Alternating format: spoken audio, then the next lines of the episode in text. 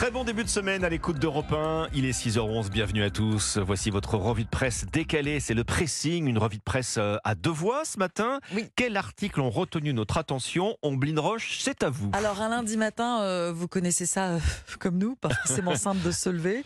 La Oh nuit est souvent plus courte, celle entre dimanche et lundi, euh, à cause d'un sommeil qui a mis du temps à arriver. Alors d'une manière générale, vous le savez Alexandre, on en parle depuis plusieurs années, et notamment sur l'antenne d'Europe 1, on ne dort pas assez. Selon le dernier- Jamais assez. Jamais, jamais, jamais assez. Où sont les 12 heures de sommeil voilà. Selon le dernier baromètre de Santé publique France, les nuits euh, des Français ont perdu entre 1h et 1h30 en 50 ans, ce qui est Mais quand oui. même énorme. On dort, vous savez, à peu près euh, 7 heures, un peu moins. Et c'est une moyenne, hein, c'est une tendance de Et fond. c'est hein. exactement euh, une moyenne. Alors les causes, hein, vous les connaissez, smartphone, Les, euh, les écrans de manière générale, oui. d'une manière euh, générale, le stress, Le stress, bah oui, on Les pense au de travail, travail, le lendemain, exactement. aux réunions qui nous attendent. Bon, mais le sommeil va dépendre aussi euh, de votre repas du soir. Le Huffington Post relaie les recommandations des autorités britanniques pour éviter que euh, le souper perturbe nos nuits.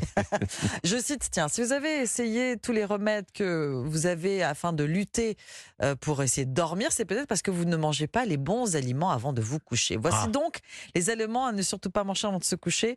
Vous oubliez euh, le petit carré de chocolat.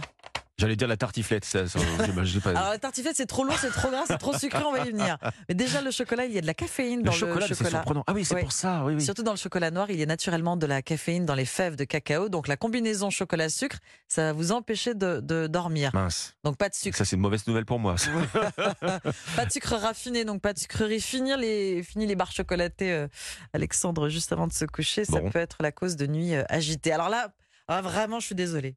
Je vais annoncer quand même Quoi quelque chose d'assez dur. Pas de fromage. Ah mince Pas de fromage Ah non, le mais soir. là, là, vous nous déprimez, là. pas de fromage, pas de chocolat.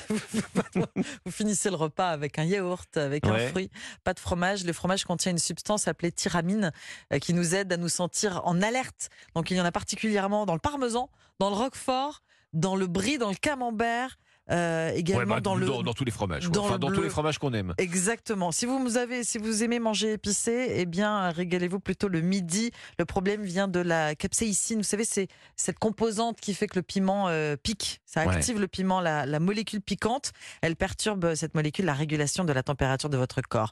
Alors, on disait pas de sucre, euh, pas de sel non plus. Décidément, c'est c'est la prison. Euh. il, reste, pas- il reste quoi dans tout ça? Il reste des fruits finalement. Le- le- en fait, le sel, c'est que vous allez vous hydrater. Euh, Vous déshydrater, pardon. Donc, Ben vous oui. allez vous lever, vous réveiller pour Mmh. aller La boire. bouche sèche en pleine nuit. ouais. Voilà, les chips peuvent rendre votre sommeil superficiel. Donc, qu'est-ce qu'on mange? Eh bien, si vous avez une petite fringale avant de vous coucher, vous mangez une banane, Bah, par pas, exemple. pas de pizza aux anchois non plus. Donc, hein. non.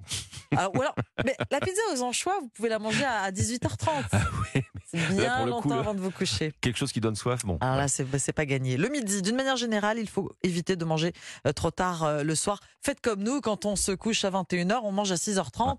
Et finalement, c'est- comme le souper, comme nos Vous grands-parents. dites le midi avec ce que nous vous, euh, vous nous administrez, ça sent la vengeance. hein, l'heure du déjeuner maintenant.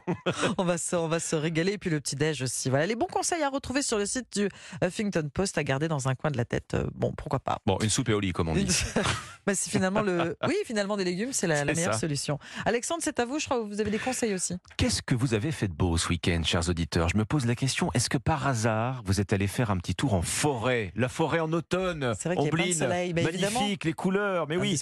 Et la cueillette des champignons dans les sous-bois. Il y a des amateurs, vous le savez. Est-ce que vous faites partie de ces amateurs de... Vous savez quoi? Moi, j'ai peur. Alors, j'y vais, Ben avec oui. des- j'y vais avec des amis parce que j'ai tellement peur de me tromper. J'ai toujours l'impression qu'ils sont trop beaux et qu'ils vont me tuer. Mais c'est vrai, cueillir des champignons, c'est vrai que ça fait peur hein, quand on n'y connaît pas grand-chose. On a raison d'ailleurs de se méfier.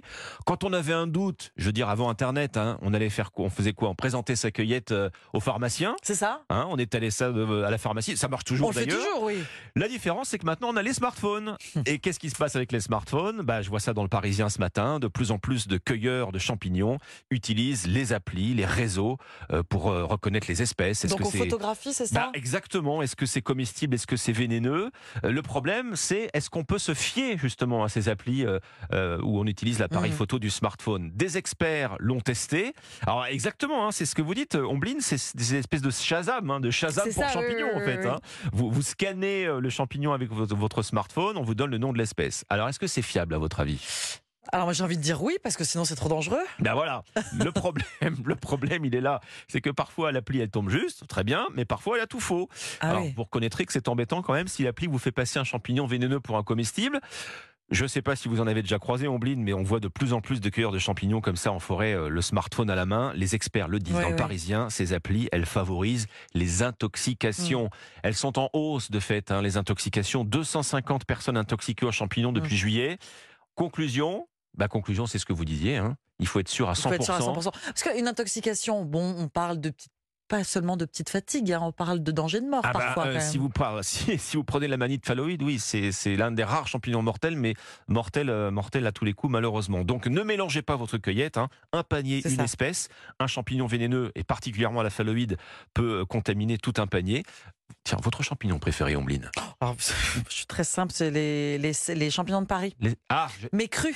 Les cèpes Ah, les cèpes aussi, ouais, les cèpes, bien sûr. Non, les, champ- les champignons, les champignons de Paris. Bon, la différence des champignons de Paris, vous n'avez pas besoin d'aller dans les bois. hein. Non, dans les caves, ça supermarché. marche. Ben voilà, c'est la différence. Ce sont des champignons qui se cultivent. Les pharmaciens sont encore fiables aujourd'hui, Ah ben, toujours. écoutez, il vaudrait mieux, parce que sinon, Mm. à qui se fier, en fait? Plutôt qu'à une ça. appli, il vaut mieux aller voir le pharmacien, je veux dire rien. Bon, merci beaucoup, euh, Alexandre. Et c'est dans le Parisien, hein, cet article à retrouver. Exactement, dans le Parisien ce matin. C'était votre pressing, comme chaque matin sur Europe 1, une sélection d'artistes décalés, d'articles décalés dans la presse.